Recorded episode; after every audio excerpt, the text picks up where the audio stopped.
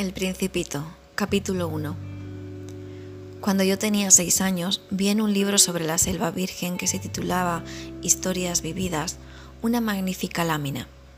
Representaba una serpiente boa que se tragaba una fiera. Esta es la copia del dibujo. En el libro se afirmaba, la serpiente boa se traga su presa entera, sin masticarla, luego ya no puede moverse y duerme durante los seis meses que dura su digestión. Reflexioné mucho en ese momento sobre las aventuras de la jungla y a mi vez logré trazar con un lápiz de colores mi primer dibujo. Mi dibujo número uno era de esta manera. Enseñé mi obra de arte a las personas mayores y les pregunté si mi dibujo les daba miedo. ¿Por qué habría de asustar un sombrero? me respondieron. Mi dibujo no representaba un sombrero, representaba una serpiente boa que digiere un elefante. Dibujé entonces el interior de la serpiente boa a fin de que las personas mayores pudieran comprender. Siempre estas personas tienen necesidad de explicaciones. Mi dibujo número 2 era así. Las personas mayores me aconsejaron abandonar el dibujo de serpientes boas, ya fueran abiertas o cerradas, y poner más interés en la geografía, la historia, el cálculo y la gramática. De esta manera, a la edad de 6 años, abandoné una magnífica carrera de pintor. Había quedado desilusionado por el fracaso de mis dibujos número 1 y número 2. Las personas mayores nunca pueden comprender algo por sí solas y es muy aburrido para los niños tener que darles una y otra vez explicaciones. Tuve, pues, que elegir otro oficio y aprendí a pilotar aviones.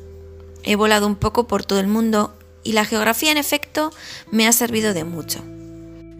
Al primer vistazo podía distinguir perfectamente la China de Arizona. Esto es muy útil, sobre todo si se pierde uno durante la noche. A lo largo de mi vida he tenido multitud de contactos con multitud de gente seria.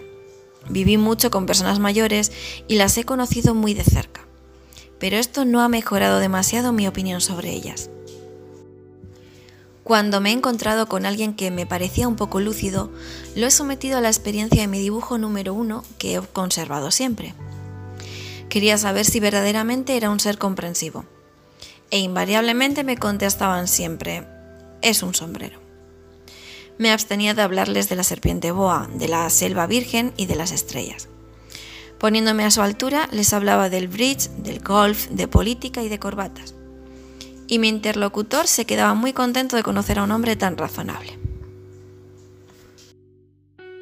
Capítulo 2 Ahí tienen el mejor retrato que más tarde logré hacer de él. Viví así, solo, sin nadie con quien poder hablar verdaderamente, hasta cuando hace seis años tuve una avería en el desierto del Sáhara. Algo se había estropeado en el motor. Como no llevaba conmigo ni mecánico ni pasajero alguno, me dispuse a realizar yo solo una reparación difícil. Era para mí una cuestión de vida o muerte, pues apenas tenía agua de beber para ocho días. La primera noche me dormí sobre la arena, a unas mil millas de distancia del lugar habitado más próximo. Estaba más aislado que un náufrago en una balsa en medio del océano. Imagínese, pues, mi sorpresa cuando al amanecer me despertó una extraña vocecita que decía, Por favor, píntame un cordero. ¿Eh? Píntame un cordero. Me puse en pie de un salto, como herido por un rayo. Me froté los ojos, miré a mi alrededor.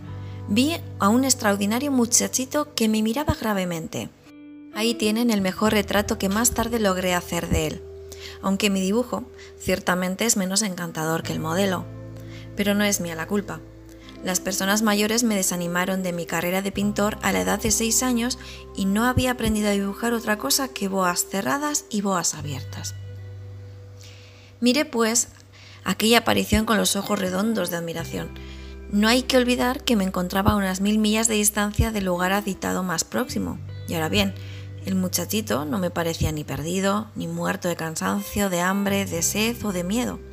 No tenía en absoluto la apariencia de un niño perdido en el desierto, a mil millas de distancia del lugar habitado más próximo. Cuando logré por fin articular palabra, le dije, Pero, ¿qué haces tú aquí? Y él respondió entonces suavemente, como algo muy importante, Por favor, píntame un cordero. Cuando el misterio es demasiado impresionante, es imposible desobedecer. Por absurdo que aquello me pareciera, a mil millas de distancia de todo lugar habitado y en peligro de muerte, saqué de mi bolsillo una hoja de papel y una pluma fuente. Recordé que yo había estudiado especialmente geografía, historia, cálculo y gramática y le dije al muchachito, ya un poco malhumorado, que no sabía dibujar. No importa, me respondió, píntame un cordero. Como nunca había dibujado un cordero, rehice para él uno de los dos únicos dibujos que yo era capaz de realizar, el de la serpiente boa cerrada. Y quedé estupefacto cuando oí decir al hombrecito, no, no, yo no quiero un elefante en una serpiente. La serpiente es muy peligrosa y el elefante ocupa mucho sitio. En mi tierra es todo muy pequeño. Necesito un cordero. Píntame un cordero. Dibujé un cordero. Lo miró atentamente y dijo, No, este está ya muy enfermo, haz otro. Volví a dibujar. Mi amigo sonrió dulcemente, con indulgencia. ¿Ves? Esto no es un cordero, es un carnero. Tiene cuernos. Rehice nuevamente mi dibujo. Fue rechazado igual que los anteriores. Este es demasiado viejo. Quiero un cordero que viva mucho tiempo. Falto ya de paciencia y deseoso de comenzar a desmontar el motor, garrapateé rápidamente este dibujo. Se lo enseñé y le agregué. Esta es la caja. El cordero que quieres está adentro. Con gran sorpresa mía, el rostro del joven juez se iluminó. Así es como yo lo quería. ¿Crees que es necesaria mucha hierba para este cordero? ¿Por qué? Porque mi tierra es todo tan pequeño. Se inclinó hacia el dibujo y exclamó, bueno, no tan pequeño. Está dormido. Y así fue como conocí al principito. Capítulo 3. Me costó mucho tiempo comprender de dónde venía. El principito, que me hacía muchas preguntas, jamás parecía oír las mías. Fueron palabras pronunciadas al azar las que poco a poco me revelaron todo. Así, cuando distinguió por vez primera mi avión, no dibujaré mi avión, tratarse de un dibujo demasiado complicado para mí, me preguntó, ¿qué cosa es esa? Eso no es una cosa, eso vuela, es un avión, mi avión. Me sentí orgulloso al decirle que volaba. Él entonces gritó, ¿Cómo? ¿Has caído del cielo? Sí, le dije modestamente. ¡Ah, qué curioso! Y el principito lanzó una graciosa carcajada que me irritó mucho. Me gusta que mis desgracias se tomen en serio. Y añadió, Entonces, ¿tú también vienes del cielo? ¿De qué planeta eres tú? Divisé una luz en el misterio de su presencia y le pregunté bruscamente, ¿Tú vienes pues de otro planeta? Pero no me respondió. Movía lentamente la cabeza mirando detenidamente mi avión. Es cierto que encima de eso no puedes venir muy lejos y se hundió en un ensueño durante largo tiempo. Luego, sacando de su bolsillo mi cordero, se abismó en la contemplación de su tesoro. Imagínense cómo me intrigó esta mi confidencia sobre los otros planetas. Me esforcé pues en saber algo más. ¿De dónde vienes, muchachito? ¿Dónde está tu casa? ¿Dónde quieres llevarte mi cordero? Después de meditar silenciosamente me respondió, lo bueno de la caja que me has dado es que por la noche le servirá de casa. Sin duda. Y si eres bueno, te daré también una cuerda y una estaca para atarlo durante el día. Esta proposición pareció chocar al principito. ¿Atarlo? ¡Qué idea más rara! Si no lo atas, se irá quién sabe dónde y se perderá. Mi amigo soltó una nueva carcajada. ¿Y dónde quieres que vaya? No sé, a cualquier parte. Derecho, camino adelante. Entonces el principito señaló con gravedad, No importa, es muy pequeña mi tierra. Y agregó quizás con un poco de melancolía, Derecho, camino adelante, no se puede ir muy lejos. Capítulo 4 De esta manera supe una segunda cosa muy importante. Su planeta de origen era apenas más grande que una casa. Esto no podía asombrarme mucho. Sabía muy bien que aparte de los grandes planetas como la Tierra, Júpiter, Marte, Venus, a los cuales se les ha dado nombre, existen otros centenares de ellos tan pequeños a veces que es difícil distinguirlos aún con la ayuda del telescopio. Cuando un astrónomo descubre uno de esos planetas, le da por nombre un número. Le llama, por ejemplo, el asteroide 3251. Tengo poderosas razones para creer que el planeta del cual venía el principito era el asteroide B612. Este asteroide ha sido visto solo una vez con el telescopio en 1909 por un astrónomo turco. Este astrónomo hizo una gran demostración de su descubrimiento en un Congreso Internacional de Astronomía, pero nadie le creyó a causa de su manera de vestir. Las personas mayores son así. Felizmente para la reputación del asteroide B612, un dictador turco impuso a su pueblo, bajo pena de muerte, el vestido a la europea. Entonces, el astrónomo volvió a dar cuenta de su descubrimiento en 1920 y como lucía un traje muy elegante, todo el mundo aceptó su demostración. Si les he contado de todos estos detalles sobre el asteroide B612 y hasta les he confiado su número, es por consideración a las personas mayores. A los mayores les gustan las cifras.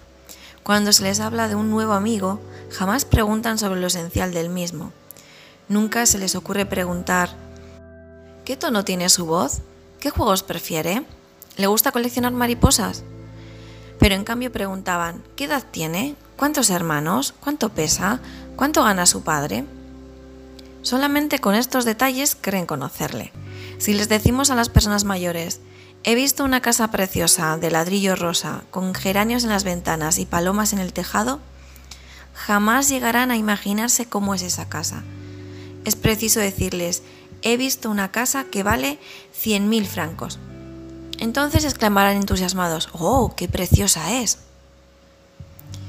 De tal manera, si les decimos, la prueba de que el principito ha existido está en que era un muchachito encantador, que reía y quería un cordero, querer un cordero es prueba de que se existe. Las personas mayores se encogerán de hombros y nos dirán que somos unos niños. Pero si les decimos, el planeta donde venía el principito era el asteroide B612, quedarán convencidas y no se preocuparán de hacer más preguntas. Son así. No hay por qué guardarle rencor. Los niños deben ser muy indulgentes con las personas mayores.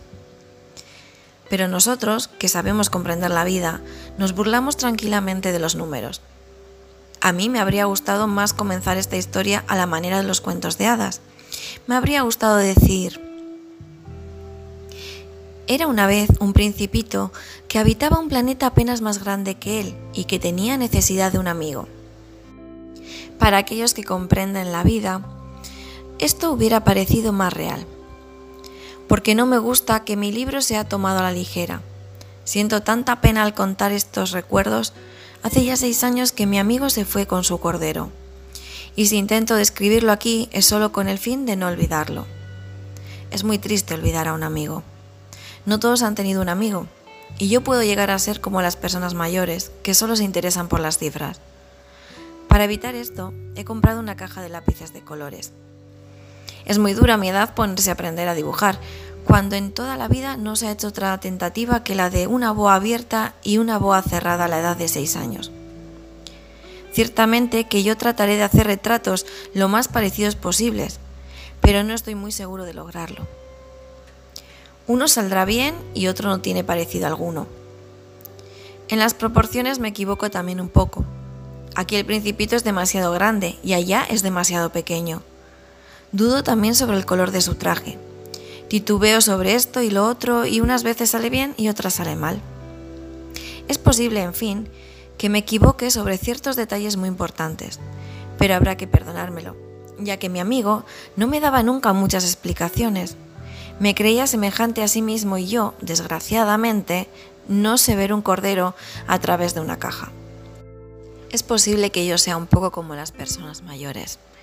He debido envejecer. Capítulo 5 Cada día yo aprendí algo nuevo sobre el planeta, sobre la partida y sobre el viaje. Esto venía suavemente al azar por las reflexiones. De esta manera, tuve conocimiento al tercer día del drama de los baobabs.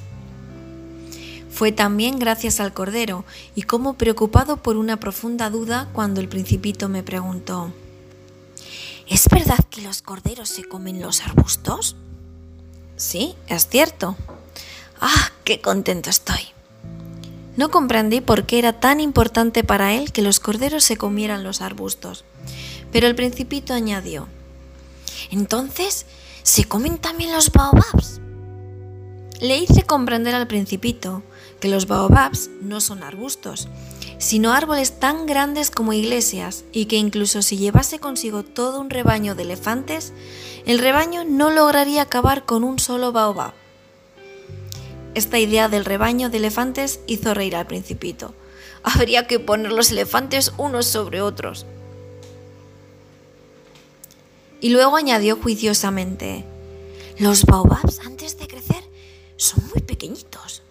Es cierto, pero ¿por qué quieres que tus corderos coman los baobabs? Me contestó, bueno, vamos, como si hablara de una evidencia. Me fue necesario un gran esfuerzo de inteligencia para comprender por mí mismo este problema. En efecto, en el planeta del principito había, como en todos los planetas, hierbas buenas y hierbas malas. Por consiguiente, de buenas semillas salían buenas hierbas y de las semillas malas, hierbas malas. Pero las semillas son invisibles, duermen en el secreto de la tierra, hasta que un buen día una de ellas tiene la fantasía de despertarse. Entonces se alarga extendiendo hacia el sol, primero tímidamente, una encantadora ramita inofensiva. Si se trata de una ramita de rábano o de rosal, se la puede dejar que crezca como hoy quiera, pero si se trata de una mala hierba, es preciso arrancarla inmediatamente en cuanto uno ha sabido reconocerla. En el planeta del principito había semillas terribles, como las semillas del baobab. El suelo del planeta está infestado de ellas. Si un baobab no se arranca a tiempo, no hay manera de desembarazarse de él más tarde. Cubre todo el planeta y lo perfora con sus raíces y si el planeta es demasiado pequeño y los baobabs son numerosos, lo hacen estallar. Es una cuestión de disciplina, me decía más tarde el principito. Cuando por la mañana uno termina de arreglarse, hay que hacer cuidadosamente la limpieza del planeta. Hay que dedicarse regularmente a arrancar los baobabs, cuando se les distingue de los rosales, a los cuales se parece mucho cuando son pequeñitos. Es un trabajo muy fastidioso, pero muy fácil. Y un día me aconsejó que me dedicara a realizar un hermoso dibujo, que hiciera comprender a los niños de la Tierra estas ideas. Si alguna vez viajan, me decía, esto podrá servirles mucho. A veces no hay inconveniente en dejar para más tarde el trabajo que se ha de hacer. Pero tratándose de baobabs, el retraso es siempre una catástrofe. Yo he conocido un planeta habitado por un perezoso que descuidó tres arbustos. Siguiendo las indicaciones del principito, dibujé dicho planeta. Aunque no me gusta el papel de moralista, el peligro de los baobabs es tan desconocido y los peligros que puede correr quien llegue a perderse en un asteroide son tan grandes que no vacilo en hacer una excepción y exclamar, Niños, atención a los baobabs. Y solo con el fin de advertir a mis amigos de estos peligros a que se exponen desde hace ya tiempo sin saberlo, es por lo que trabajé y puse tanto empeño en realizar este dibujo la lección que con él podía dar valía la pena. Es muy posible que alguien me pregunte por qué no hay en este libro otros dibujos tan grandiosos como el dibujo de los baobabs. La respuesta es muy sencilla. He tratado de hacerlos, pero no lo he logrado. Cuando dibujé los baobabs estaba animado por un sentimiento de urgencia.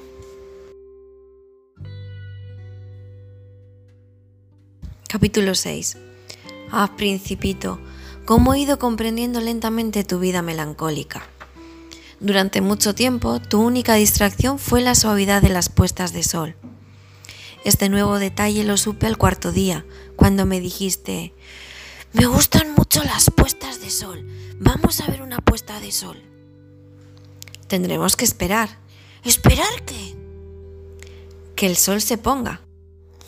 Pareciste muy sorprendido primero y después te reíste de ti mismo y dijiste, siempre me creo que estoy en mi tierra. En efecto, como todo el mundo sabe, cuando es mediodía en Estados Unidos, en Francia se está poniendo el sol. Sería suficiente poder trasladarse a Francia en un minuto para asistir a la puesta del sol, pero desgraciadamente Francia está demasiado lejos. En cambio, sobre tu pequeño planeta te bastaba arrastrar la silla algunos pasos para presenciar el crepúsculo cada vez que lo deseabas. Un día vi ponerse el sol 43 veces. Y un poco más tarde añadiste, ¿sabes? Cuando uno está verdaderamente triste, le gusta ver las puestas de sol. El día que la viste 43 veces estabas muy triste, ¿verdad? Pero el principito no respondió. Capítulo 7 Al quinto día, y también en relación con el Cordero, me fue revelado este otro secreto de la vida del principito. Me preguntó bruscamente y sin preámbulo, como resultado de un problema largamente meditado en silencio. Si un cordero se come los arbustos, se comerá también las flores, ¿no? Un cordero se come todo lo que encuentra. ¿Y también las flores que tienen espinas? Sí, también las flores que tienen espinas. Entonces, ¿para qué le sirven las espinas? Confieso que no lo sabía. Estaba muy ocupado tratando de destornillar un perno demasiado apretado del motor. La avería comenzaba a parecerme cosa grave y la circunstancia de que se estuviera agotando mi provisión de agua me hacía temer lo peor. ¿Para qué sirven las espinas? El principito no permitía nunca que se dejara sin respuesta una pregunta formulada por él. Irritado por la resistencia que me oponía el perno, le respondí lo primero que se me ocurrió. Las espinas no sirven para nada, son pura maldad de las flores. ¡Oh! Y después de un silencio me dijo con una especie de rencor. No te creo. Las flores son débiles, son ingenuas, se defienden como pueden, se creen terribles con sus espinas. No le respondí nada. En aquel momento me estaba diciendo a mí mismo, si este perno me resiste un poco más, lo haré saltar de un martillazo. El principito me interrumpió de nuevo mis pensamientos. ¿Tú crees que las flores... No, no creo nada. Te respondió cualquier cosa para que te calles. Tengo que ocuparme de cosas serias. Me miró estupefacto. ¿De cosas serias? Me miraba con mi martillo en la mano, los dedos llenos de grasa e inclinado sobre algo que le parecía muy feo. Hablas como las personas mayores. Me avergonzó un poco, pero él implacable añadió, Lo confundes todo, todo lo mezclas. Estaba verdaderamente irritado. Sacudía la cabeza, agitando al viento sus cabellos dorados. Conozco un planeta donde vive un señor muy colorado, que nunca ha olido una flor ni ha mirado una estrella y que jamás ha querido a nadie. En toda su vida no ha hecho más que sumas, y todo el día se lo pasa repitiendo como tú. Yo soy un hombre serio, yo soy un hombre serio. Al parecer esto le llena de orgullo, pero eso no es un hombre, es un hongo. ¿El qué? Un hongo. El principito estaba pálido de cólera. Hace millones de años que las flores tienen espinas y hace también millones de años que los corderos, a pesar de las espinas, se comen las flores. Es que no es cosa seria averiguar por qué las flores pierden el tiempo fabricando unas espinas que no les sirven de nada. Es que no es importante la guerra de los corderos y las flores. ¿No es esto más serio e importante que las sumas de un señor gordo y colorado? Y si yo sé de una flor única en el mundo y que no existe ningún planeta más que mi planeta, sí, yo sé que un buen día un corderillo puede aniquilarla sin darse cuenta de ello. Es que esto no es importante. El principito enrojeció y después continuó. Si alguien ama una flor de la que solo existe un ejemplar en millones y millones de estrellas, basta que la mire para ser dichoso. Puede decir satisfecho, mi flor está allí, en alguna parte. Pero si el cordero se la come, para él es como si de pronto todas las estrellas se apagaran. Y esto no es importante. No pudo decir más y estalló bruscamente en sollozos. La noche había caído. Yo había soltado las herramientas y ya no importaban nada el martillo, el perno, la sed y la muerte.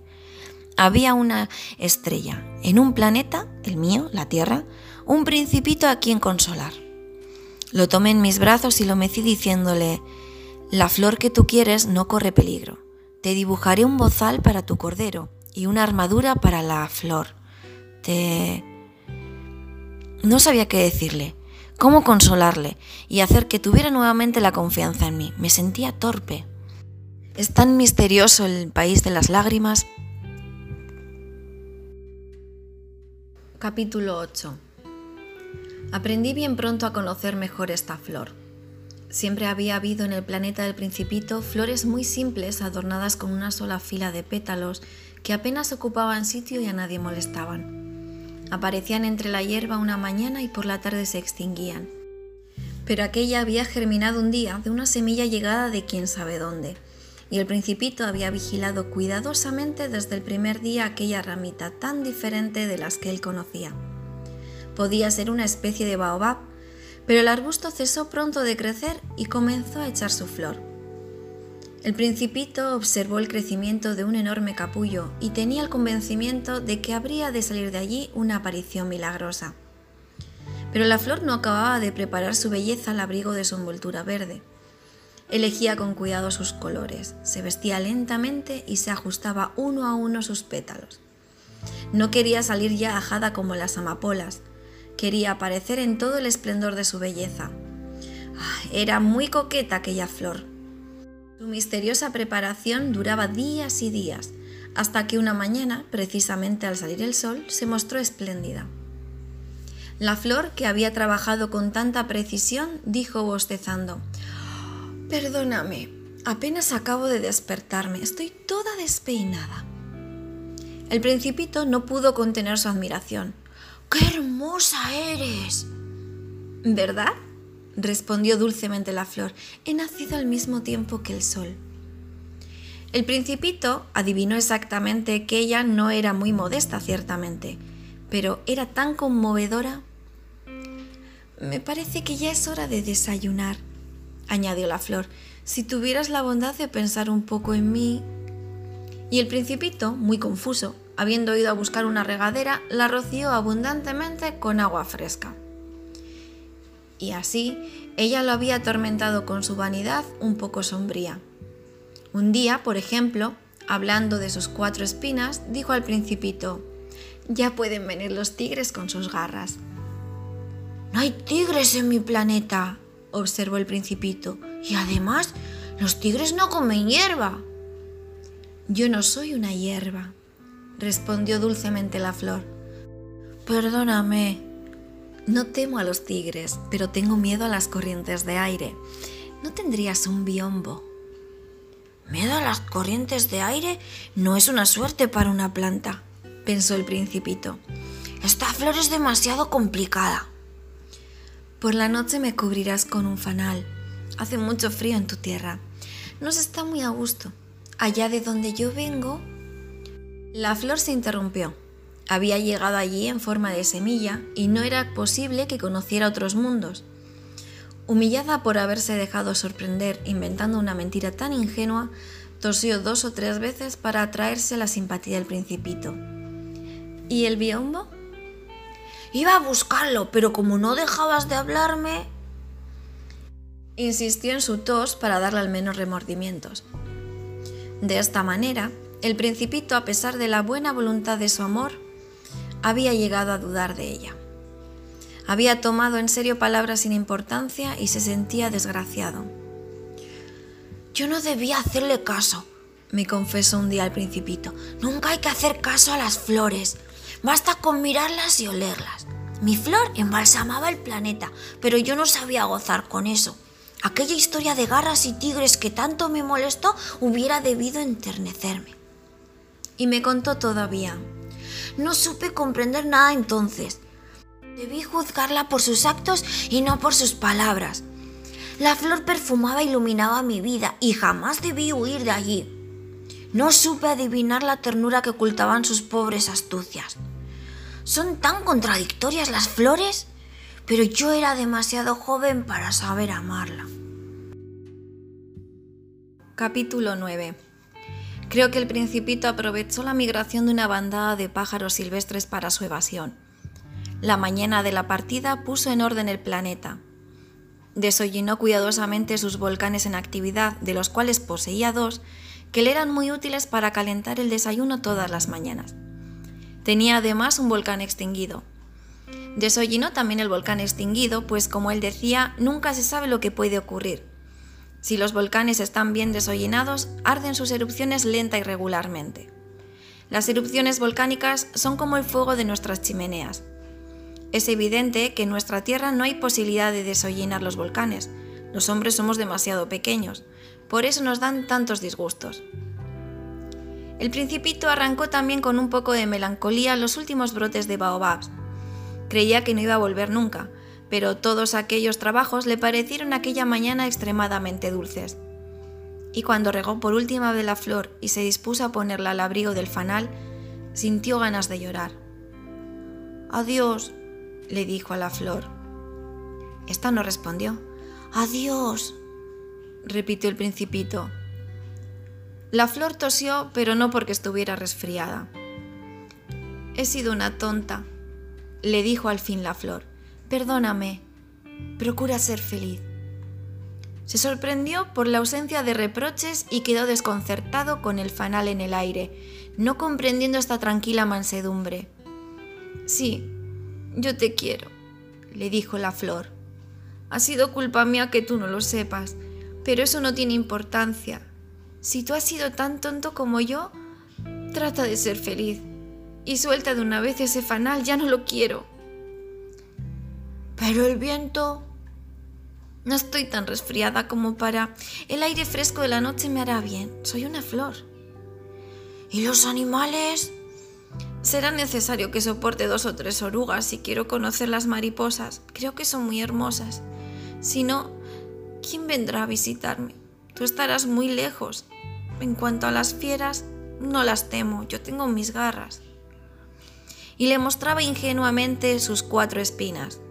Luego añadió, y no prolongues más tu despedida, puesto que ya has decidido partir, vete de una vez. La flor no quería que la viese llorar, era tan orgullosa.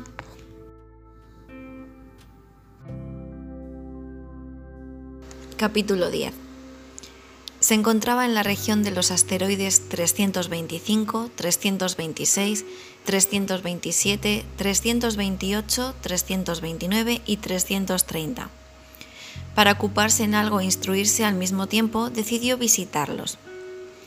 El primero estaba habitado por un rey. El rey, vestido de púrpura y armiño, estaba sentado sobre un trono muy sencillo y sin embargo majestuoso. ¡Ah! exclamó el rey al divisar al principito. Aquí tenemos un súbdito. El principito se preguntó ¿Cómo es posible que me reconozca si nunca me ha visto? Ignoraba que para los reyes el mundo está muy simplificado. Todos los hombres son súbditos. Aproxímate para que te vea mejor, le dijo el rey, que estaba orgulloso de ser por fin el rey de alguien. El principito buscó dónde sentarse, pero el planeta estaba ocupado totalmente por el magnífico manto de armiño. Se quedó pues de pie, pero como estaba cansado, bostezó. La etiqueta no permite bostezar en presencia del rey, le dijo el monarca. Te lo prohíbo. No he podido evitarlo, respondió el principito muy confuso. He hecho un viaje muy largo y apenas he dormido. Entonces, le dijo el rey, te ordeno que bosteces. Hace años que no veo bostezar a nadie.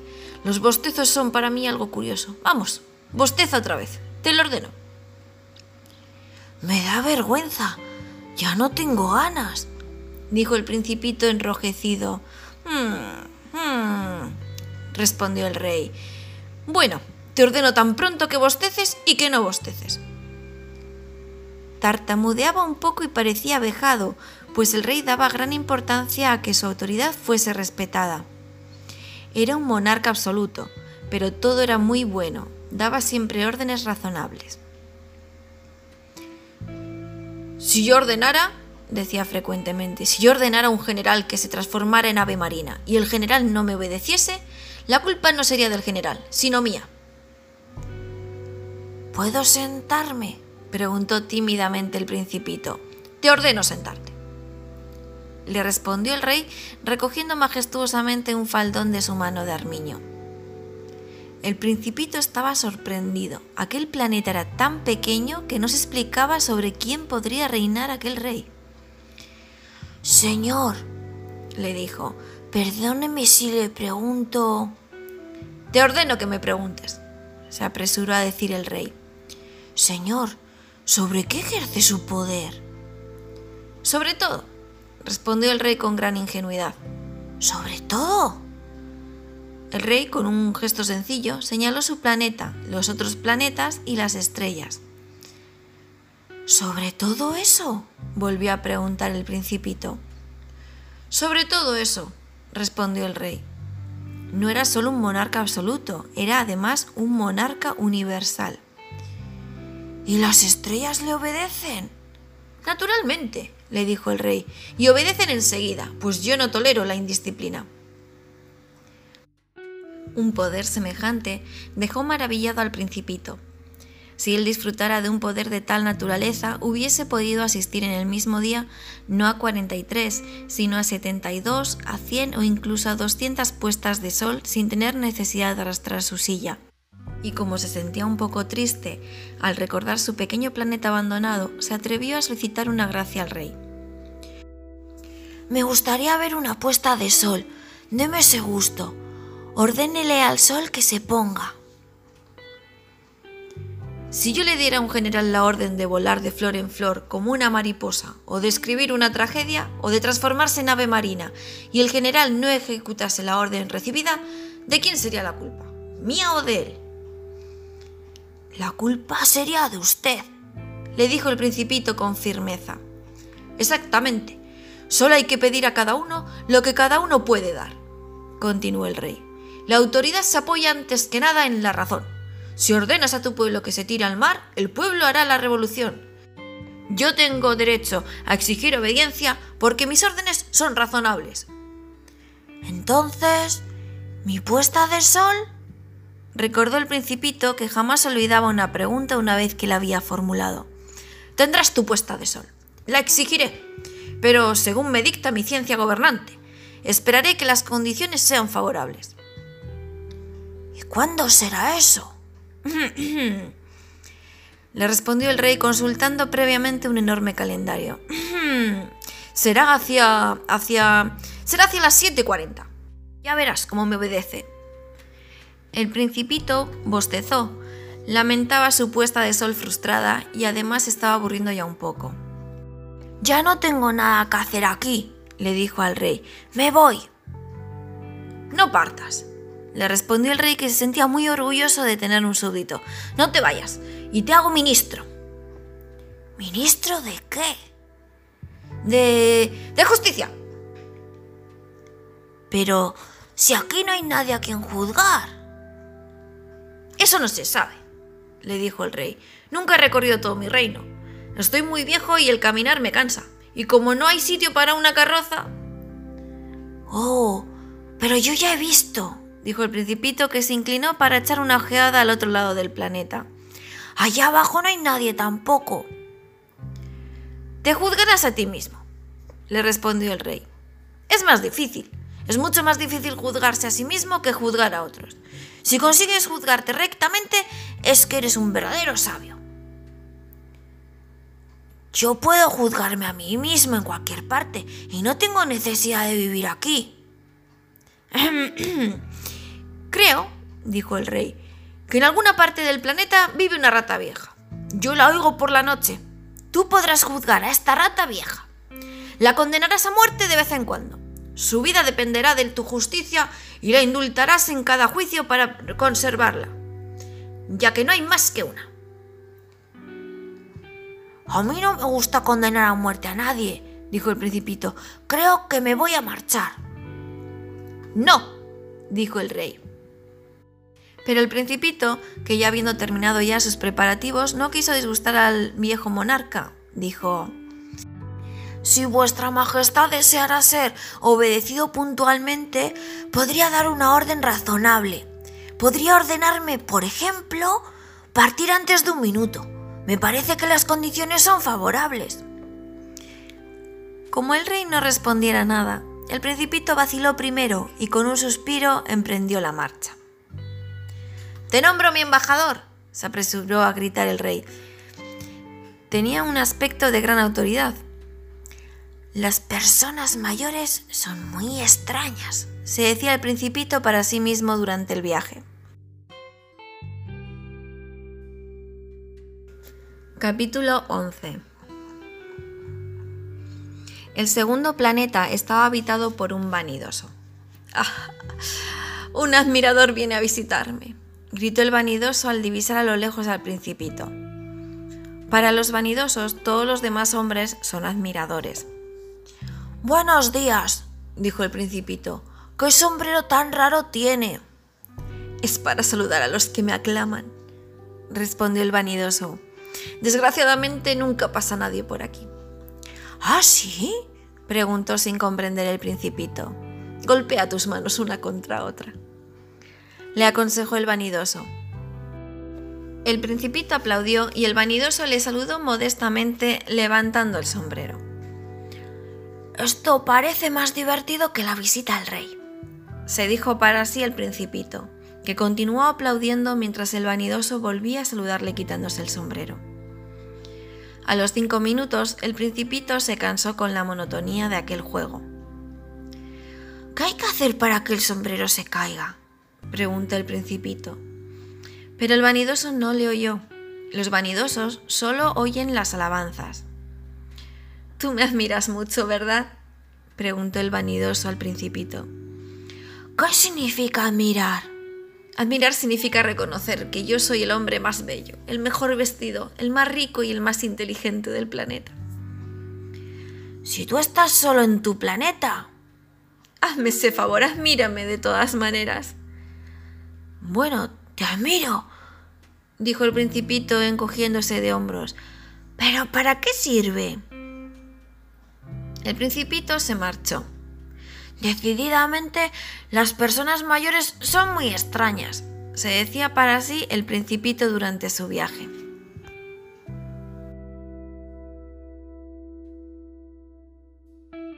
Capítulo 12 El tercer planeta estaba habitado por un bebedor. Fue una visita muy corta, pues hundió al principito en una gran melancolía. ¿Qué haces ahí? preguntó al bebedor, que estaba sentado en silencio ante un sinnúmero de botellas vacías y otras tantas botellas llenas. Bebo, respondió el bebedor con tono lúgubre. ¿Por qué bebes? volvió a preguntar el principito. Para olvidar.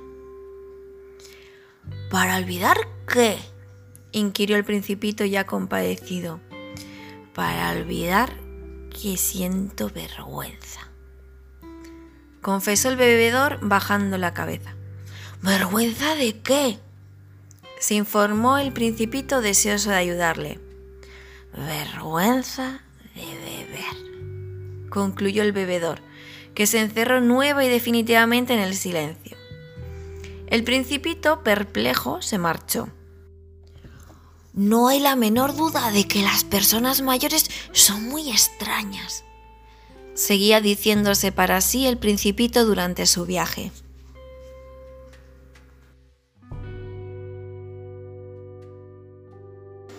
Capítulo 13 El cuarto planeta estaba ocupado por un hombre de negocios. Este hombre estaba tan abstraído que ni siquiera levantó la cabeza a la llegada del principito. Buenos días, le dijo este. Su cigarro se ha apagado. 3 y 2, 5, 5 y 7, 12, 12 y 3, 15. Buenos días. 15 y 7, 22, 22 y 6, 28. No tengo tiempo de encenderlo. 28 y 3, 31. Uf, esto suma 501.622.731. ¿500 millones de qué? ¿Eh? ¿Estás ahí todavía? 500 millones de... ya no sé. He trabajado tanto. Yo soy un hombre serio y no me entretengo en tonterías. 2 y 5, 7. ¿500 millones de qué? Volvió a preguntar el principito, que nunca en su vida había renunciado a una pregunta una vez la había formulado. El hombre de negocios levantó la cabeza. Desde hace 54 años que habito este planeta. Solo me han molestado tres veces. La primera, hace 22 años. Fue por un abejorro que había caído aquí de Dios sabe dónde. Hacía un ruido insoportable y me hizo cometer cuatro errores en una suma. La segunda vez por una crisis de reumatismo, hace 11 años. Yo no hago ningún ejercicio, pues no tengo tiempo de callejear. Soy un hombre serio. Y la tercera vez, la tercera vez es esta. Decía pues 501 millones. ¿Millones de qué? El hombre de negocios comprendió que no tenía ninguna esperanza de que lo dejaran en paz. Millones de esas pequeñas cosas que algunas veces se ven en el cielo. ¿Moscas? No, cositas que brillan. ¿Abejas? No, unas cositas doradas que hacen desvariar a los holgazanes. Yo soy un hombre serio y no tengo tiempo para desvariar. ¡Ah! ¡Estrellas! Eso es, estrellas. ¿Y qué haces tú con 500 millones de estrellas? 501.622.731. Yo soy un hombre serio y exacto. ¿Y qué haces con esas estrellas? ¿Qué, qué hago con ellas? Sí, Nada, las poseo. que las estrellas son tuyas. Sí, Yo he visto un rey que... los reyes no poseen nada, reinan. Es muy diferente. ¿Y de qué te sirve poseer las estrellas? Me sirve para ser rico. ¿Y de qué te sirve ser rico? Me sirve para comprar más estrellas si alguien las descubre. Este Se dijo a sí mismo el principito. Razona poco más o menos como muy borracho. No obstante, le siguió preguntando. ¿Y cómo es posible poseer estrellas? ¿De quién son las estrellas? Contestó punzante el hombre de negocios. No sé, de nadie. Entonces son mías, puesto que yo he sido el primero a quien se le ha ocurrido la idea. ¿Y eso basta? Naturalmente, si tú encuentras un diamante que nadie reclama, el diamante es tuyo. Si encuentras una isla que a nadie pertenece, la isla es tuya. Si eres el primero en tener una idea y la haces patentar, nadie puede aprovecharla, es tuya. Las estrellas son mías, puesto que nadie antes que yo ha pensado en poseerlas. Eso es verdad. Dijo el principito. ¿Y qué haces con ellas? Las administro, las cuento y las recuento una y otra vez. Contestó el hombre de negocios. Es algo difícil, pero yo soy un hombre serio. El principito no quedó del todo satisfecho. Si yo tengo una bufanda, puedo ponérmela al cuello y llevármela. Si soy dueño de una flor, puedo cortarla y llevármela también. Pero tú no puedes llevarte las estrellas. Pero puedo colocarlas en un banco. ¿Qué quiere decir eso? Quiere decir que escribo en un papel el número de estrellas que tengo y guardo bajo llave en un cajón de papel. ¿Y eso es todo? Es suficiente. Es divertido. Pensó el principito. Es incluso bastante poético, pero no es muy serio. El principito tenía sobre las cosas serias ideas muy diferentes de las ideas de las personas mayores. Yo Dijo aún. tengo una flor a la que riego todos los días.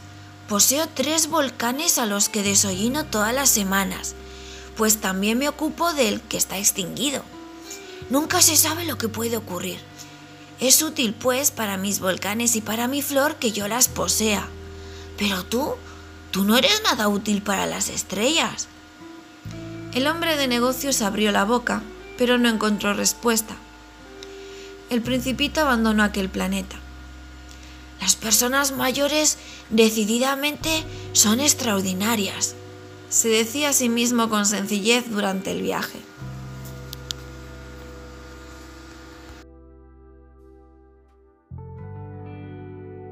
Capítulo 14 El quinto planeta era muy curioso. Era el más pequeño de todos, pues apenas cabían en él un farol y el farolero que lo habitaba. El principito no lograba explicarse para qué servirían allí, en el cielo, en un planeta sin casas y sin población, un farol y un farolero. Sin embargo, se dijo a sí mismo, Este hombre quizás es absurdo. Sin embargo, es menos absurdo que el rey, el vanidoso, el hombre de negocios y el bebedor. Su trabajo al menos tiene sentido.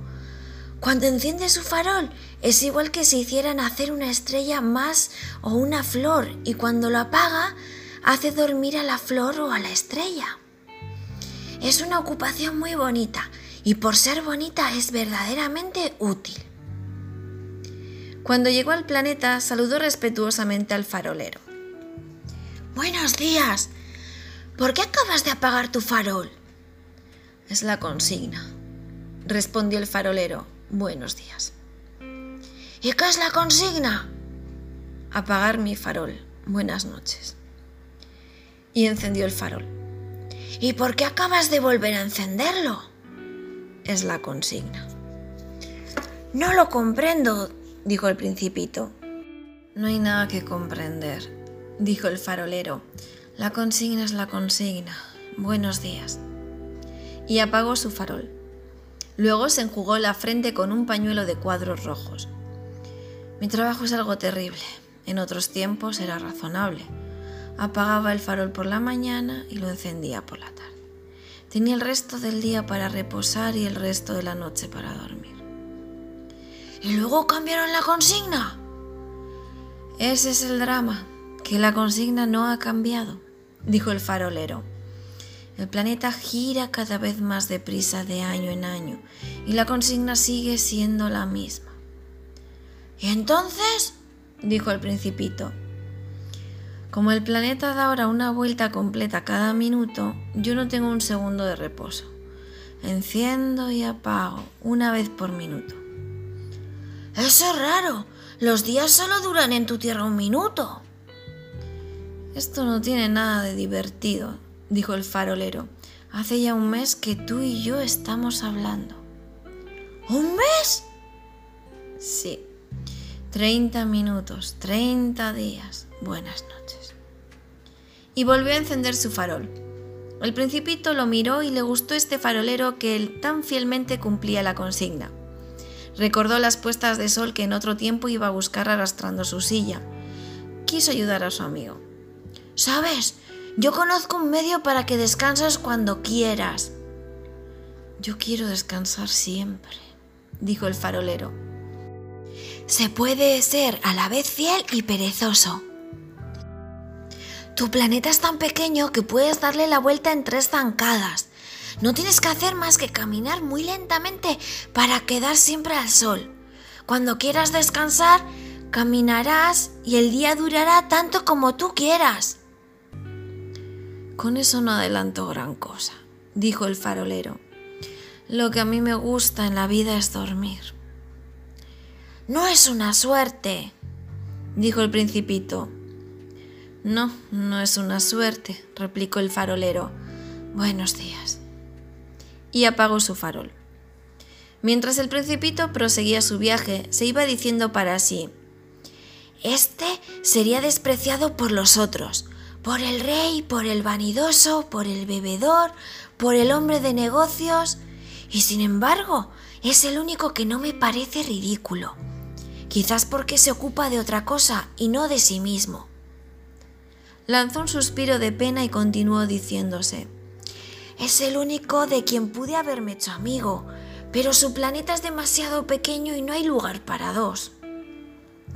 Lo que el principito no se atrevía a confesarse era que la causa por la cual lamentaba no quedarse en este bendito planeta se debía a las 1440 puestas de sol que podría disfrutar cada 24 horas.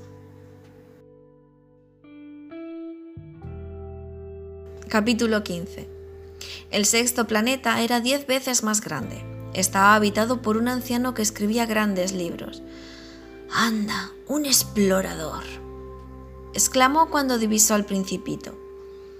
Este se sentó sobre la mesa y reposó un poco. Había viajado ya tanto. ¿De dónde vienes tú? le preguntó el anciano. ¿Qué libro es ese tan grande? ¿Qué hace usted aquí? Soy geógrafo. ¿Y qué es un geógrafo? Es un sabio que sabe dónde están los mares, los ríos, las ciudades, las montañas y los desiertos. Eso es muy interesante y es un verdadero oficio. Dirigió una mirada a su alrededor sobre el planeta del geógrafo. Nunca había visto un planeta tan majestuoso. Es muy hermoso su planeta. ¿Hay océanos aquí? No puedo saberlo. ¿Ah? El principito se sintió decepcionado. ¿Y las montañas? No puedo saberlo. ¿Y ciudades, ríos y desiertos? Tampoco puedo saberlo. Pero usted es geógrafo. Exactamente. Pero no soy explorador, ni tengo exploradores que me informen. El geógrafo no puede estar de acá para allá contando las ciudades, los ríos, las montañas, los océanos y los desiertos. Es demasiado importante para deambular por ahí. Se queda en su despacho y allí recibe a los exploradores. Les interroga y toma nota de sus informes. Si los informes de alguno de ellos les parece interesantes, manda hacer una investigación sobre la moralidad del explorador. Un explorador que mintiera sería una catástrofe para los libros de geografía y también lo sería un explorador que bebiera demasiado. ¿Por qué? Porque los borrachos ven doble y el geógrafo pondría dos montañas donde solo habría una. Conozco a alguien que sería un mal explorador. Es posible, cuando se está convencido de que la moralidad del explorador es buena, se hace una investigación sobre su descubrimiento. ¿Se va a ver? No, eso sería demasiado complicado. Se exige al explorador que suministre pruebas. Por ejemplo, si se trata del descubrimiento de una gran montaña, se le pide que traiga grandes piedras. Súbitamente el geógrafo se sintió emocionado. Pero tú vienes de muy lejos, tú eres un explorador vas a describirme tu planeta. Y el geógrafo abriendo su registro afiló su lápiz. Los relatos de los exploradores se escriben primero con lápiz. Se espera que el explorador presente sus pruebas para pasarlos a tinta. ¿Y bien? Oh, mi tierra no es interesante. Todo es muy pequeño. Tengo tres volcanes, dos en actividad y uno extinguido, pero nunca se sabe. No, nunca se sabe. Tengo también una flor. De las flores no tomamos nota. ¿Por qué? Son lo más bonito. Porque las flores son efímeras. ¿Qué significa efímera? Las geografías son los libros más preciados e interesantes. Nunca pasan de moda. Es muy raro que una montaña cambie de sitio o que un océano quede sin agua. Los geógrafos escribimos sobre cosas eternas. Pero los volcanes extinguidos pueden despertarse, interrumpió el principito. ¿Qué significa efímera? Que los volcanes estén o no en actividad es igual para nosotros. Lo interesante es la montaña que nunca cambia. Pero, ¿qué significa efímera? Repitió el principito que en su vida había renunciado a una pregunta una vez formulada. Significa que está amenazado de próxima desaparición. ¿Mi flor está amenazada de desaparecer próximamente? Indudablemente. Mi flor es efímera. Y no tiene más que cuatro espinas para defenderse contra el mundo. Y la he dejado ayer sola en mi casa. Por primera vez se arrepintió de haber dejado su planeta, pero bien pronto recobró su valor. ¿Qué me aconseja usted que visite ahora? preguntó. La Tierra. Tiene muy buena reputación. Y el principito partió pensando en su flor. Capítulo 16. El séptimo planeta fue, por consiguiente, la Tierra. La Tierra no es un planeta cualquiera. Se cuenta en él 111 reyes, sin olvidar naturalmente los reyes negros. 7.000 geógrafos, 900.000 hombres de negocios, 7 millones y medio de borrachos, 311 millones de vanidosos, es decir, alrededor de 2.000 millones de personas mayores. Para darles una idea de las dimensiones de la Tierra, yo les diría que antes de la invención de la electricidad había que mantener sobre el conjunto de los seis continentes un verdadero ejército de 472.511 faroleros. Vistos desde lejos, hacían un espléndido efecto. Los movimientos de este ejército estaban regulados como los de un ballet de ópera. Primero venía el turno de los faroleros de Nueva Zelanda y de Australia. Encendían sus faroles y se iban a dormir. Después tocaba el turno de la danza de los faroleros de China y Siberia, que a su vez se perdían entre bastidores.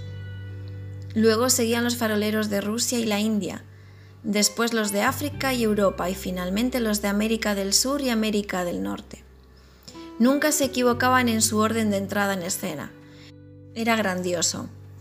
Solamente el farolero del único farol del Polo Norte y su colega del único farol del Polo Sur llevaban una vida de ociosidad y descanso. No trabajaban más que dos veces al año. Capítulo 17 Cuando se quiere ser ingenioso sucede que se miente un poco. No he sido muy honesto al hablar de los faroleros y corro el riesgo de dar una falsa idea de nuestro planeta a los que no lo conocen. Los hombres ocupan muy poco lugar en la Tierra. Si los 2.000 millones de habitantes que la pueblan se pusieran de pie y un poco apretados, como en un mitin, cabrían fácilmente en una plaza de 20 millas de largo por 20 de ancho la humanidad podría amontonarse sobre el más pequeño islote del Pacífico.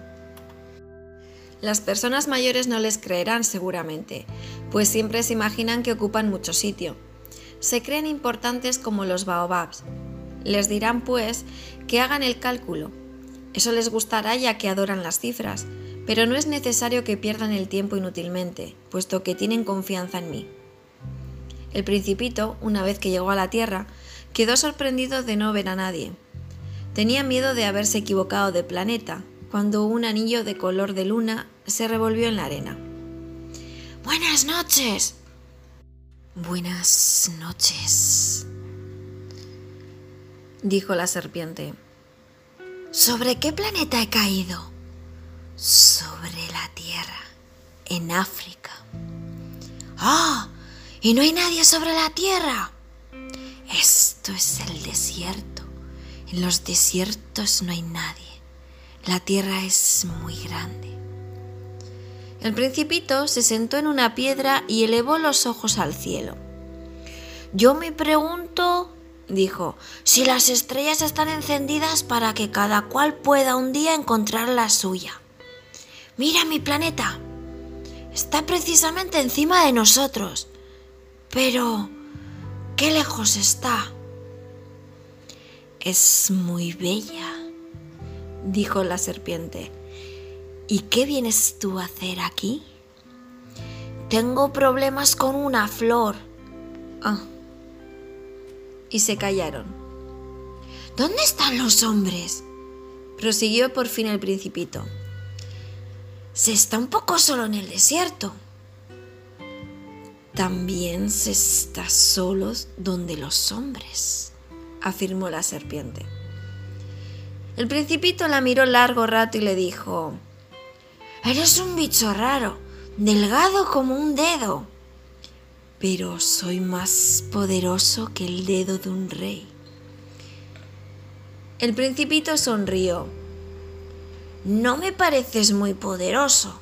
Ni siquiera tienes patas, ni tan siquiera puedes viajar puedo llevarte más lejos que un navío.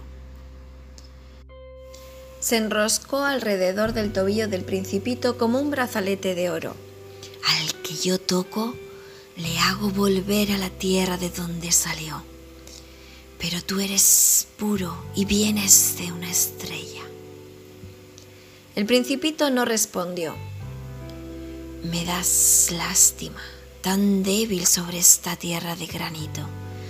Si algún día echas mucho de menos tu planeta, puedo ayudarte. Puedo... Oh, te he comprendido, pero ¿por qué hablas con enigmas? Yo los resuelvo todos, dijo la serpiente, y se callaron. Capítulo 18 El principito atravesó el desierto en el que solo encontró una flor de tres pétalos, una flor de nada. Buenos días. Buenos días. ¿Dónde están los hombres? preguntó cortésmente el principito. La flor un día había visto pasar una caravana. Los hombres. No existen más de seis o siete, me parece. Los he visto hace ya años y nunca se sabe dónde encontrarlos. El viento los pasea. Les faltaban las raíces. Esto les molesta. Adiós, dijo el principito. Adiós. Capítulo 19 El principito escaló hasta la cima de una alta montaña. Las únicas montañas que él había conocido eran los tres volcanes que le llegaban a la rodilla. El volcán extinguido lo utilizaba como taburete. Desde una montaña tan alta como esta, podré ver todo el planeta y a todos los hombres. Pero no alcanzó a ver más que algunas puntas de rocas. Buenos días, Buenos días, buenos días, buenos días, respondió el eco. ¿Quién eres tú? ¿Quién eres tú? ¿Quién eres tú? ¿Quién eres tú? contestó el eco. Sed mis amigos, estoy solo. Estoy solo, estoy solo, estoy solo, repitió el eco. ¡Qué planeta más raro! Es seco, puntiagudo y salado. Y los hombres carecen de imaginación, no hacen más que repetir lo que se les dice. En mi tierra tenía una flor, hablaba siempre la primera.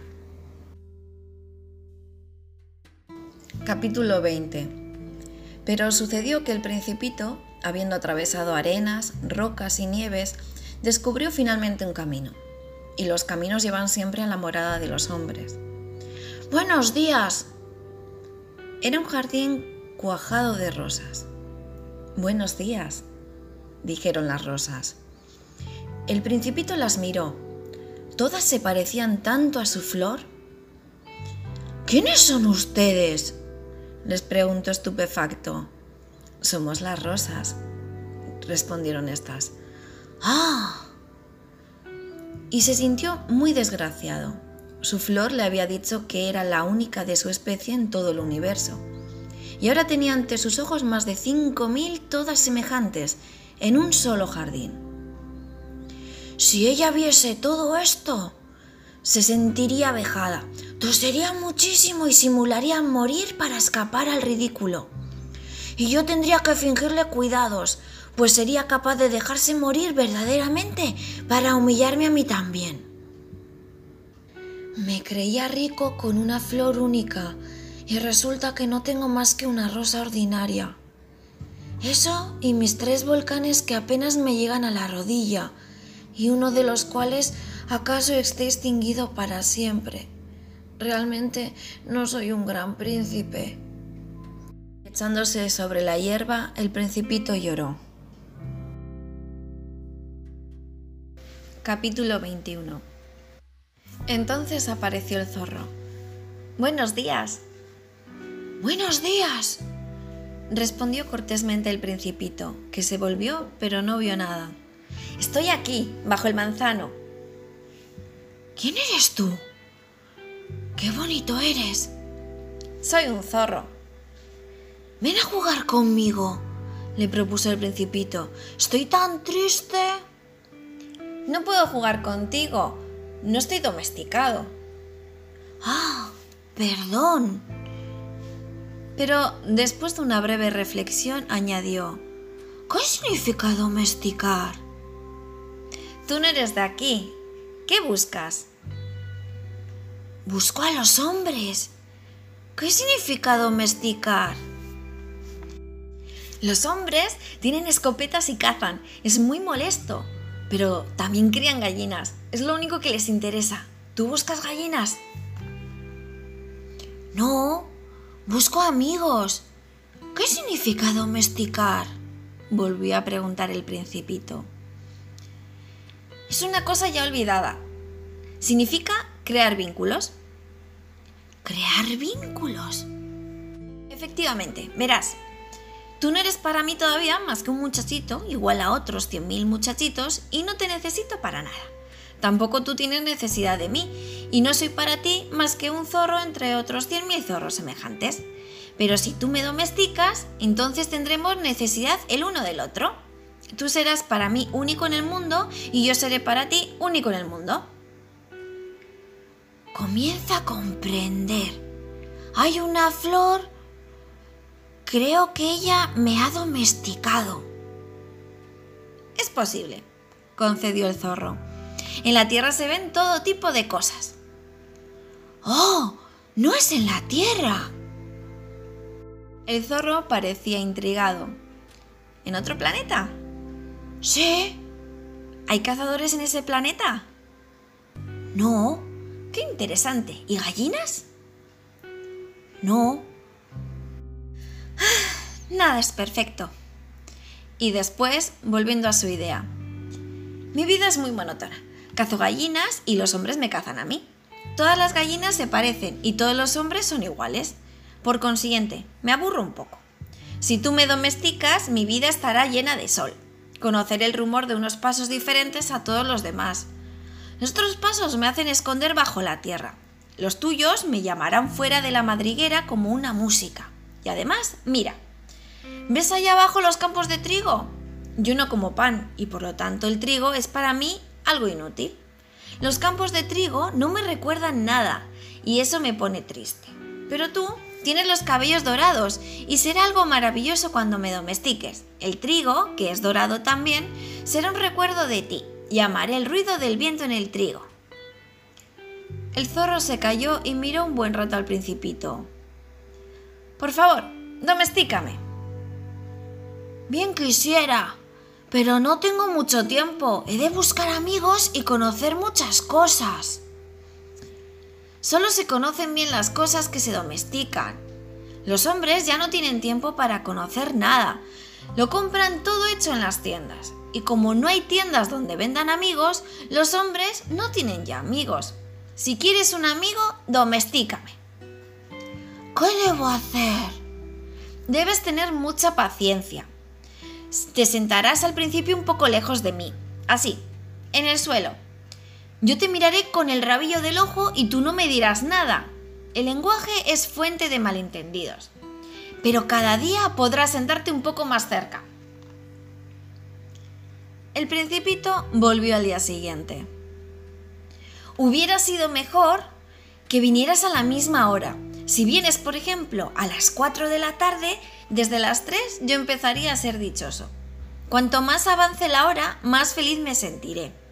A las 4 me sentiré agitado e inquieto, descubriré así lo que vale la felicidad.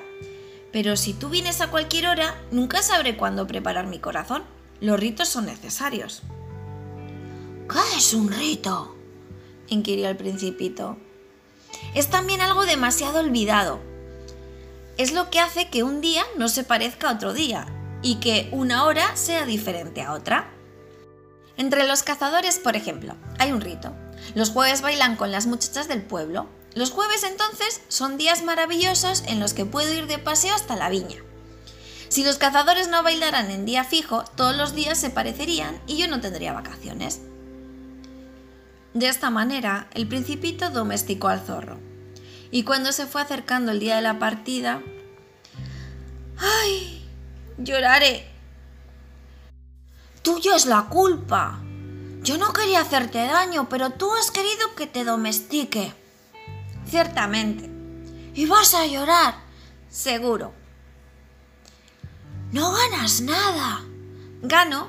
He ganado a causa del color del trigo.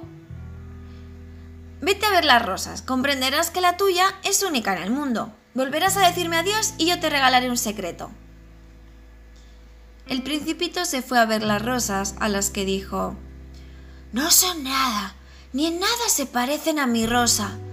Nadie las ha domesticado ni ustedes han domesticado a nadie. Son como el zorro era antes, que en nada se diferenciaba de los otros cien mil zorros. Pero yo lo hice mi amigo y ahora es único en el mundo. Las rosas se sentían molestas oyendo al principito, que continuó diciéndoles Son muy bellas, pero están vacías y nadie daría la vida por ustedes. Cualquiera que las vea podrá creer indudablemente que mi rosa es igual que cualquiera de ustedes. Pero ella se sabe más importante que todas porque yo la he regado. Porque ha sido ella la que abrigué con el fanal. Porque yo le maté los gusanos, salvo dos o tres que se hicieron mariposas. Y es a ella a la que yo he oído quejarse, alabarse y algunas veces hasta callarse. Porque es mi rosa, en fin y volvió con el zorro.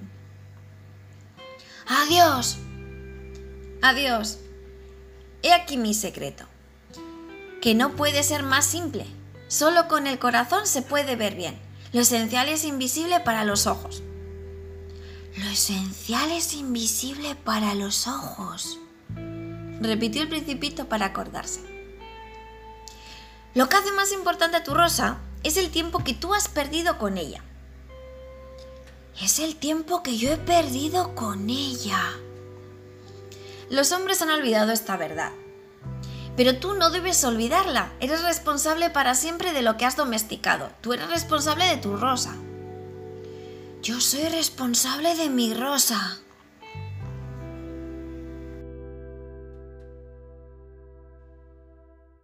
Capítulo 22 Buenos días, dijo el principito.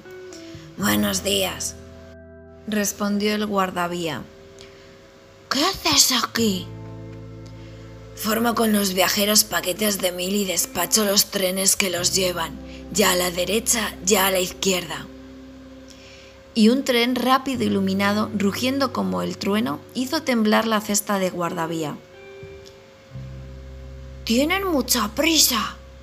¿Qué buscan? Ni siquiera el conductor de la locomotora lo sabe. Un segundo rápido iluminado rugió en sentido inverso. ¡Ya vuelve! No son los mismos. Es un cambio. ¿No se sentían contentos donde estaban? Nunca se siente uno contento donde está. Y rugió el trueno de un tercer rápido iluminado. ¿Van persiguiendo a los primeros viajeros? No persiguen absolutamente nada. Duermen o bostezan allí dentro. Únicamente los niños aplastan su nariz contra los vidrios. Únicamente los niños saben lo que buscan. Pierden el tiempo con una muñeca de trapo que viene a ser lo más importante para ellos. Y si se la quitan, lloran. ¡Qué suerte tienen!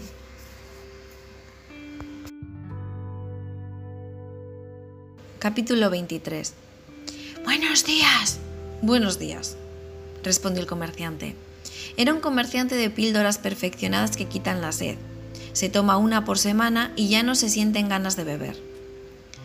¿Por qué vendes eso? Porque con esto se economiza mucho tiempo. Según el cálculo hecho por los expertos, se ahorran 53 minutos por semana.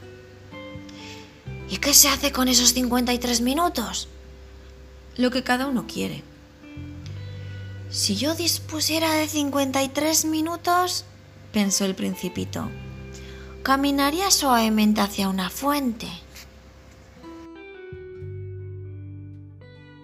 Capítulo 24 Era el octavo día de mi avería en el desierto y había escuchado la historia del comerciante bebiendo la última gota de mi provisión de agua. Ah, le dije al principito, son muy bonitos tus cuentos, pero yo no he reparado mi avión, no tengo nada para beber y sería muy feliz si pudiera irme muy tranquilo en busca de una fuente. Mi amigo el zorro me dijo... No se trata ahora del zorro, muchachito. ¿Por qué? Porque nos vamos a morir de sed. No comprendió mi razonamiento y replicó, Es bueno haber tenido un amigo, aun si vamos a morir. Yo estoy muy contento de haber tenido un amigo zorro. Es incapaz de medir el peligro, me dije. Nunca tiene hambre ni sed y un poco de sol le basta. El principito me miró y respondió a mi pensamiento. Tengo sed también. Vamos a buscar un pozo. Tuve un gesto de cansancio. Es absurdo buscar un pozo al azar en la inmensidad del desierto. Sin embargo, nos pusimos en marcha. Después de dos horas de caminar en silencio, cayó la noche y las estrellas comenzaron a brillar. Yo las veía como en sueño, pues a causa de la sed tenía un poco de fiebre. Las palabras del principito danzaban en mi mente. ¿Tienes sed tú también? le pregunté. Pero no respondió a mi pregunta, diciéndome simplemente, el agua puede ser buena también para el corazón. No comprendí sus palabras, pero me callé. Sabía muy bien que no había que interrogarlo. El principito estaba cansado y se sentó. Yo me senté a su lado y después de un silencio me dijo, Las estrellas son hermosas, por una flor que no se ve. Respondí seguramente y miré sin hablar los pliegues que la arena formaba bajo la luna. El desierto es bello. Era verdad, siempre me ha gustado el desierto. Puede uno sentarse en una duna, nada se ve, nada se oye y sin embargo algo resplandece en el silencio. Lo que más embellece al desierto es el pozo que oculta en algún sitio. Me quedé sorprendido al comprender súbitamente ese misterioso resplandor de la arena. Cuando yo era niño vivía en una casa antigua, en la que, según la leyenda, había un tesoro escondido. Sin duda que nadie supo jamás descubrirlo y quizás nadie lo buscó, pero parecía toda encantada por ese tesoro. Mi casa ocultaba un secreto en el fondo de su corazón. Sí, le dije al principito, ya se trate de la casa, de las estrellas o del desierto, lo que les embellece es invisible. Me gusta que estés de acuerdo con mi zorro. Como el principito se dormía, lo tomé en mis brazos y me puse nuevamente en camino. Me sentía emocionado llevando aquel frágil tesoro, y me parecía que nada más frágil había sobre la tierra. Miraba la luz de la luna aquella frente pálida, aquellos ojos cerrados, los cabellos agitados por el viento y me decía, lo que veo es solo la corteza, lo más importante es invisible. Como sus labios entreabiertos esbozaron una sonrisa, me dije, lo que más me emociona de este principito dormido es su fidelidad a una flor. Es la imagen de la rosa que resplandece en él como la llama de una lámpara, incluso cuando duerme. Y lo sentí más frágil aún Pensaba que las lámparas hay que protegerlas, una racha de viento puede apagarlas. Continué caminando y al rayar el alba descubrí el pozo. Capítulo 25 Los hombres se meten en los rápidos pero no saben dónde van ni lo que quieren. Entonces se agitan y dan vueltas. Y añadió, no vale la pena. El pozo que habíamos encontrado no se parecía en nada a los pozos saharianos. Estos pozos son simples agujeros que se abren en la arena. El que teníamos ante nosotros parecía el pozo de un pueblo, pero por allí no había ningún pueblo y me parecía estar soñando. Es extraño, le dije al principito. Todo está a punto. La roldana, el balde y la cuerda. Se rió y tocó la cuerda. Hizo mover la roldana y la roldana gimió como una vieja veleta cuando el viento ha dormido mucho. ¿Oyes? Hemos despertado al pozo y canta. No quería que el principito hiciera el menor esfuerzo y le dije, déjame a mí, es demasiado pesado para ti. Lentamente subí el cubo hasta el brocal, donde lo dejé bien seguro. En mis oídos sonaba aún el canto de la roldana y veía temblar al sol en el agua agitada. Tengo sed de esta agua. Dame de beber. Comprendí entonces lo que él había buscado. Levanté el balde hasta sus labios y el principito bebió con los ojos cerrados. Todo era bello como una fiesta. Aquella agua era algo más que un alimento. Había nacido del caminar bajo las estrellas, del canto de la roldana, del esfuerzo de mis brazos. Era como un regalo para el corazón. Cuando yo era niño, las luces del árbol de Navidad, la música de la misa de medianoche, la dulzura de las sonrisas daban su resplandor a mi regalo de Navidad. Los hombres de tu tierra cultivan cinco mil rosas en un jardín y no encuentran lo que buscan. No lo encuentran nunca, le respondí. Y sin embargo, lo que buscan podrían encontrarlo en una sola rosa o en un poco de agua. Sin duda. Y el principito añadió, Pero los ojos son ciegos, hay que buscar en el corazón. Yo había bebido y me encontraba bien. La arena, al alba, era color de miel, del que gozaba hasta sentirme dichoso. ¿Por qué había de sentirme triste? Es necesario que cumplas tu promesa, dijo dulcemente el principito, que nuevamente se había sentado junto a mí. ¿Qué promesa? Ya sabes, el bozal para mi cordero. Soy responsable de mi flor. Saqué del bolsillo mis esbozos de dibujo. El principito los miró y dijo riendo, Tus baobabs parecen repollos. Oh, ¿y yo que estaba tan orgulloso de mis baobabs? Tu zorro tiene orejas que parecen cuernos, son demasiado largas. Y volvió a reír. Eres injusto, muchachito. Yo no sabía dibujar más que boas cerradas y boas abiertas. Oh, todo se arreglará. Los niños entienden. Bosquejé pues un bozal y se lo alargué con el corazón oprimido. Tú tienes proyectos que yo ignoro. Pero no me respondió. ¿Sabes? Mañana hace un año de mi caída en la tierra. Y después de un silencio añadió. Caí muy cerca de aquí. El principito se sonrojó y nuevamente, sin comprender por qué, experimenté una extraña tristeza. Sin embargo, se me ocurrió preguntar. Entonces, no te encontré por azar hace ocho días, cuando paseabas por estos lugares a mil millas de distancia del lugar habitado más próximo. ¿Es que volvías al punto de tu caída? El principito enrojeció nuevamente y añadí vacilante quizás por el aniversario. El principito se ruborizó una vez más. Aunque nunca respondía a las preguntas, su rubor significaba una respuesta afirmativa. Ah, le dije, tengo miedo.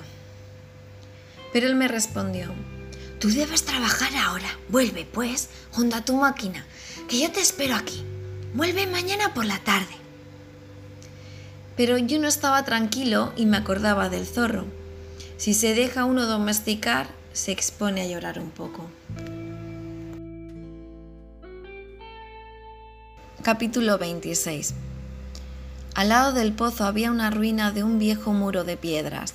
Cuando volví de mi trabajo al día siguiente por la tarde, vi desde lejos al principito sentado en lo alto con las piernas colgando. Lo oí que hablaba.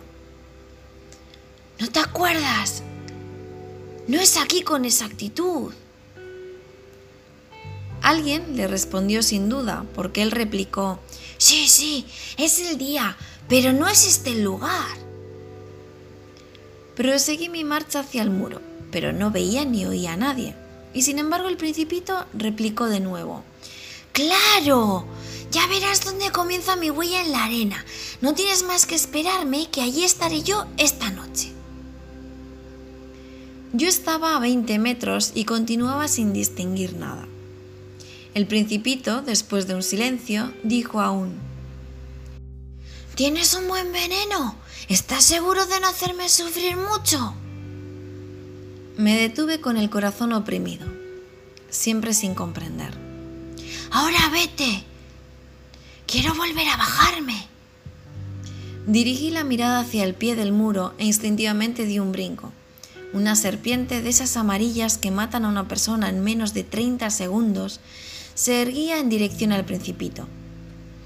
Echando mano al bolsillo para sacar mi revólver, apreté el paso, pero al ruido que hice, la serpiente se dejó deslizar suavemente por la arena como un surtidor que muere, y sin apresurarse demasiado, se escurrió entre las piedras con un ligero ruido metálico. Llegué junto al muro a tiempo de recibir en mis brazos a mi principito, que estaba blanco como la nieve. ¿Pero qué historia es esta? ¿De charla también con las serpientes? Le quité su eterna bufanda de oro. Le humedecí las sienes y le di de beber, sin atreverme a hacerle pregunta alguna. Me miró gravemente rodeándome el cuello con sus brazos. Sentí latir su corazón como el de un pajarillo que muere a tiros de carabina. Me alegra que hayas encontrado lo que faltaba a tu máquina. Así podrás volver a tu tierra. ¿Cómo lo sabes? Precisamente venía a comunicarle que, a pesar de que no lo esperaba, había logrado terminar mi trabajo. No respondió a mi pregunta, sino que añadió, También yo vuelvo hoy a mi planeta. Luego, con melancolía, Es mucho más lejos y más difícil. Me daba cuenta de que algo extraordinario pasaba en aquellos momentos. Estreché al principito entre mis brazos como si fuera un niño pequeño y no obstante me pareció que descendía en picada hacia un abismo sin que fuera posible hacer nada para retenerlo. Su mirada seria estaba perdida en la lejanía.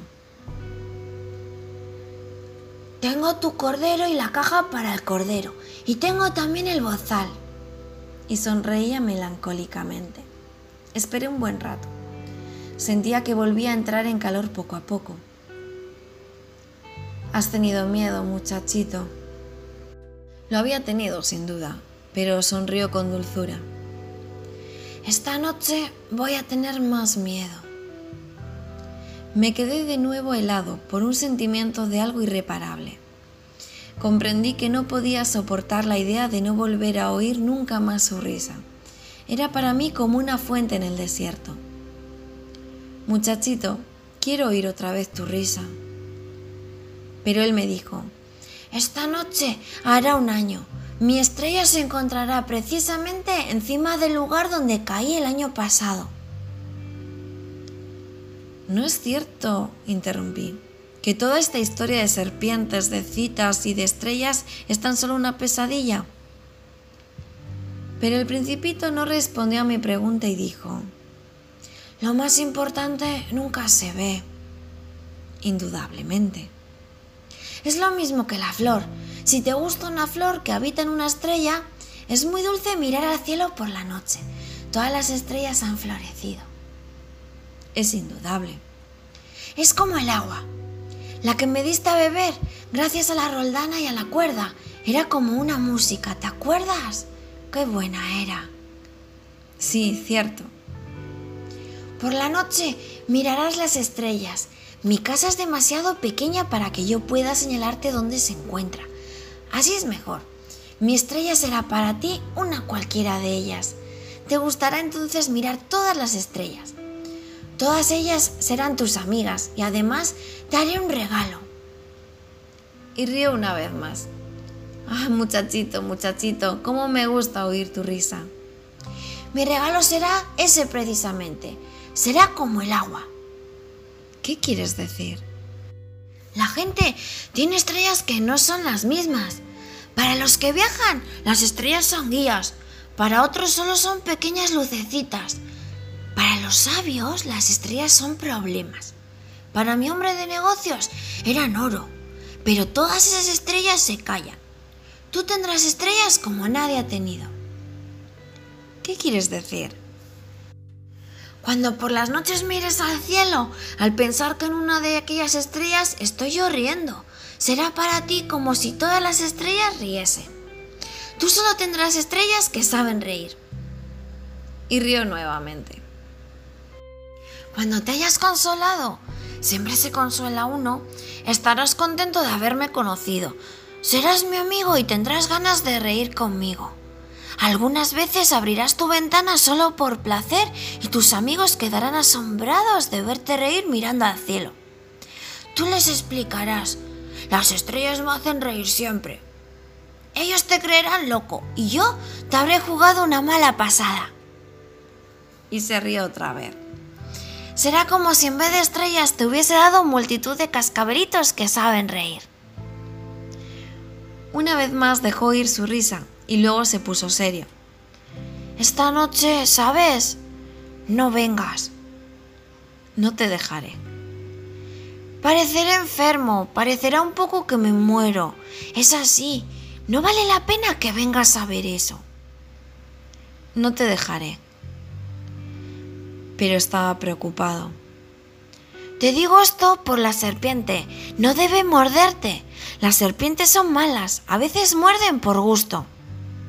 He dicho que no te dejaré. Pero algo lo tranquilizó. Bien es verdad que no tienen veneno para la segunda mordedura. Aquella noche no lo vi ponerse en camino. Cuando le alcancé marchaba con paso rápido y decidido y me dijo solamente, ¡Ah! ¿Estás ahí? Me cogió de la mano y todavía se atormentó. Has hecho mal. Tendrás pena. Parecerá que estoy muerto, pero no es verdad. Yo me callaba. ¿Comprendes? Es demasiado lejos y no puedo llevar este cuerpo que pesa demasiado. Seguí callado. Será como una corteza vieja que se abandona. No son nada tristes las viejas cortezas. Yo me callaba. El principito perdió un poco de ánimo, pero hizo un esfuerzo y dijo, Será agradable, ¿sabes? Yo miraré también las estrellas. Todas serán pozos con roldana rumbrosa. Todas las estrellas me darán de beber. Yo me callaba. Será tan divertido. Tú tendrás 500 millones de cascabeles y yo 500 millones de fuentes. El principito se cayó también. Estaba llorando. Es allí, déjame ir solo. Se sentó porque tenía miedo, dijo aún. ¿Sabes? Mi flor, soy responsable. Y ella es tan débil y tan inocente. Solo tiene cuatro espinas para defenderse contra todo el mundo. Me senté. Ya no podía mantenerme en pie. Ahí está. Eso es todo. Vaciló todavía un instante, Luego se levantó y dio un paso. Yo no pude moverme. Un relámpago amarillo centelleó en su tobillo. Quedó un instante inmóvil, sin exhalar un grito. Luego cayó lentamente como cae un árbol, sin hacer el menor ruido a causa de la arena.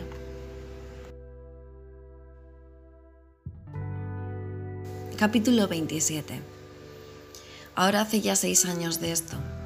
Jamás he contado esta historia y los compañeros que me vuelven a ver se alegran de encontrarme vivo. Estaba triste, pero yo les decía, es el cansancio. Al correr del tiempo me he consolado un poco, pero no completamente. Sé que ha vuelto a su planeta, pues al amanecer no encontré su cuerpo, que no era en realidad tan pesado. Y me gusta, por la noche, escuchar a las estrellas, que suenan como 500 millones de cascabeles. Pero sucede algo extraordinario. Al bozal que dibujé para el principito, se me olvidó añadirle la correa de cuerpo. No habrá podido atárselo al cordero. Entonces me pregunto, ¿qué habrá sucedido en su planeta? Quizás el cordero se ha comido la flor.